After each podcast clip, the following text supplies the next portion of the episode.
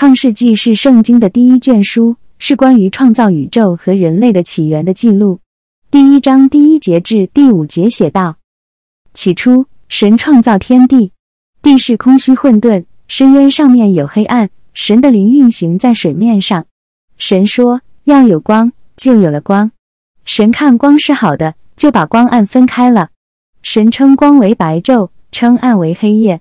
有晚上，有早晨，这是头一日。这一段经文是在描述神创造天地的过程。在起初，天地一片混沌，并且被黑暗所笼罩。神说要有光，于是光就出现了。这也是创造的第一个物质。神看到光是好的，于是他把光和暗分开，让白昼和黑夜交替出现。这段经文向我们展示了神创造宇宙的权柄和智慧。他只需要说话，就可以使物质出现。此外，这段经文也向我们显示了神创造的进程：从一片混沌到有了光，再到分开光暗，每一个步骤都是有意义的。这段经文还告诉我们时间的概念：有晚上，有早晨，这是头一日。这意味着神创造宇宙的过程是有时间轴的，它不是在瞬间完成的，而是在一段时间内完成的。总之，这段经文教导我们信仰，让我们相信神是宇宙的创造者。他有无限的权柄和智慧，我们也应该记住时间的概念，因为神在他的计划中使用时间，并在时间中展示他的慈爱和恩典。创世纪是圣经中的第一卷书籍，其中包括了许多关于创造世界和人类的故事和记载。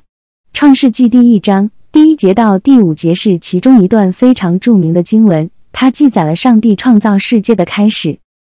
起初，上帝创造了天地。地是空虚混沌的，渊面黑暗。上帝的灵运行在水面上。上帝说：“要有光，就有了光。”上帝看光是好的，就把光暗分开了。上帝称光为昼，称暗为夜。有晚上，有早晨，这是第一天。这段经文开始描述了上帝的创造工作，并呈现出一个渊博和神秘的宇宙画面。这段经文也表达了上帝是如何用话语和权柄来创造出万物的。他只需要说出命令，然后万物就被创造出来了。这段经文的核心是上帝的创造力和权柄，他能用他的话语和力量创造出一切存在的事物。这段经文也向我们展示了上帝的爱和智慧。他在创造世界时，创造了日夜和光明和黑暗，这些元素都是为了让我们能够生存和繁荣。最重要的是，这段经文表达了上帝是一个全能且有慈爱的创造者。他的创造是非常美好和神圣的。创世纪第一章第一节到第五节的内容是圣经中的经文，是关于上帝创造世界的叙述。这段经文是这样说的：一起初，神创造天地，二地是空虚混沌，渊面黑暗，神的灵运行在水面上。三神说要有光，就有了光。四神看光是好的，就把光暗分开了。五神称光为昼，称暗为夜，有晚上，有早晨，这是头一日。这段经文是创世纪中的开场白，它描述了上帝创造世界的过程。起初，天地还不存在，是上帝用他的权柄所创造出来的。在这个空虚混沌的世界中，有黑暗和水。然而，上帝的灵运行在水面上，显示他的存在和掌管。接着，上帝说要有光。他用他的话语造出了光，使黑暗被分开。这光被上帝称为昼，而黑暗被称为夜。这是创造的第一天。这段经文描绘了上帝的创造力和权柄。他用他的话语造出了一切。这也向人们表明，上帝是万物之源，是一切存在的开始。同时，这段经文也向我们传达了一个重要的信息，就是上帝是真正的光，它可以使我们走在正确的道路上。让我们得到真正的智慧和生命的意义。创世纪一章一节到五节是圣经中最著名的经文之一，它记载了上帝创造天地的起始。该经文的原文为希伯来文，大意为：起初，上帝创造了天地，地是空虚混沌的，深渊上有黑暗。上帝的灵运行在水面上。上帝说：“要有光，就有了光。”上帝看光是好的，就把光暗分开了。这段经文描述了上帝是如何从虚无中创造出天地万物的。在创世纪一章的接下来的章节中，还记载了上帝在六天之内创造了世界上的一切生物和事物，包括天空、大地、陆地、海洋、动物和人类等。这段经文不仅在基督教中有着极其重要的地位，也对世界上的其他文化和宗教产生了深远的影响。它被认为是一个关于人类起源的重要故事。并且深深影响了人类对自然界和宇宙的理解和认识。亲爱的弟兄姊妹们，今天我们聚集在这里，是因为我们有一个共同的信仰。这个信仰让我们相信有一位全能的上帝，他赐予我们生命、爱和希望。在这个世界上，我们经常会遭遇挫折和困难，有时候我们会感到迷茫，不知道前方的路该怎么走。但是，只要我们相信上帝，他会指引我们走向正确的方向。他会给我们勇气和力量去克服困难。在圣经中，我们可以学习到许多关于信仰和勇气的故事。例如，大卫王子在面对巨人歌利亚时，他并没有退缩，而是相信上帝会保护他，最终成功的击败了巨人。又比如，使徒保罗在面对各种逆境时，他始终相信上帝的力量和慈爱，这让他能够坚定的传讲福音。因此，当我们遇到困难时，我们也可以学习到这些人物的榜样，相信上帝的力量和慈爱，坚定的走下去。上帝永远不会离弃我们，他会一直陪伴在我们身边，让我们走向更美好的未来。最后，我们要牢记这条经文：我们靠着那加给我们力量的，凡事都能做。腓立比书四点十三分。让我们相信上帝的力量，勇敢的走下去。愿上帝的恩典和平安与大家同在。阿门。亲爱的弟兄姊妹们，今天我们来谈论一个重要的主题——爱。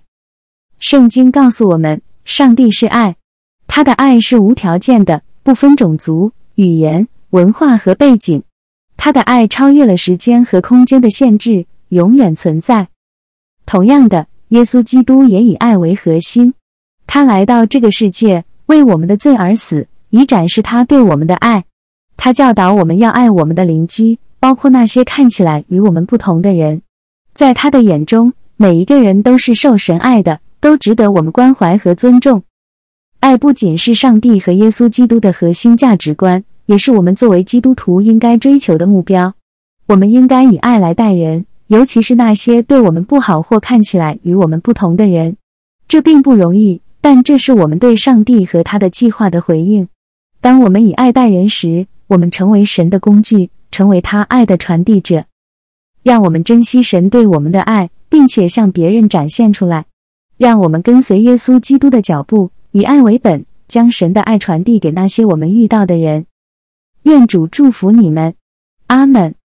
亲爱的弟兄姊妹们，今天我想和大家分享一个关于信心的故事。这个故事是关于一位年轻的学生，他的名字叫彼得。彼得是一位非常聪明的学生。他在学业上一直表现优秀，但是当他开始思考人生意义和宗教信仰时，他感到非常困惑。他知道自己需要有信仰，但是却不知道该相信什么。有一天，他去拜访一位牧师，希望可以得到一些帮助和指导。牧师告诉他一个故事：有一位男子要渡过一座桥，但是他很害怕，因为他知道这座桥非常不稳定，随时可能崩塌。他想了想，决定试着走过去。但是当他走到桥的中间时，他突然停了下来，因为他看到了下面的深渊。他害怕自己会掉下去。这时，一位路过的行人看到了他的困境，走上前来对他说：“不用担心，只要你相信我，我会牵着你的手帮助你走过去。”男子想了想，决定相信这位陌生人，把手交给了他。他们一起渡过了桥，男子安然无恙。牧师告诉彼得：“信心就像男子那样，当我们面临困难和挑战时，我们必须相信那位可以帮助我们的主。即使我们看不到未来，也要相信神会带领我们走过去。”这个故事给了彼得很大的启示，他开始学习相信神，并在信仰上越来越坚定。今天，我们也可以学习这位男子的信心，相信那位可以帮助我们的主，即使我们面临挑战和困难。我们可以信靠神的应许，相信他会带领我们走过去。让我们一起祈求，求主加强我们的信心，帮助我们在生命的旅程中继续前行。阿门。亲爱的弟兄姊妹们，今天我们要谈论的主题是关于爱的力量。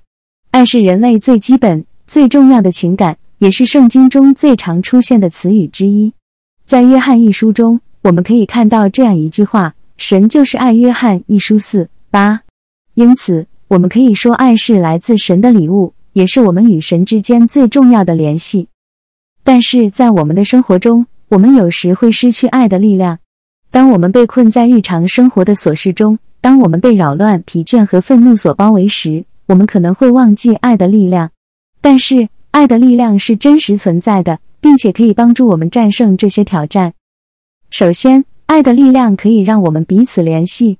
当我们以爱相待，我们能够建立更深层次的人际关系，并且能够更好的理解和关怀彼此。圣经中告诉我们，凡因爱心合而为一的。神就在他们中间。马太福音十八点二十分。当我们在爱中聚集在一起时，神就与我们同在。其次，爱的力量可以让我们慷慨。当我们爱一个人时，我们会愿意为他们付出。圣经中说：“不要单顾自己的事，也要顾别人的是。”腓利比书二四。当我们愿意关心他人的需要，并愿意为他人做出牺牲时，我们就能够体现神的爱。最后。爱的力量可以让我们疗愈。当我们经历失望、伤痛和悲伤时，爱的力量可以帮助我们疗愈。圣经中告诉我们，爱能遮掩一切的过错。彼得前书四八。当我们彼此相爱时，我们能够彼此包容和体谅，并在互相扶持中得到疗愈。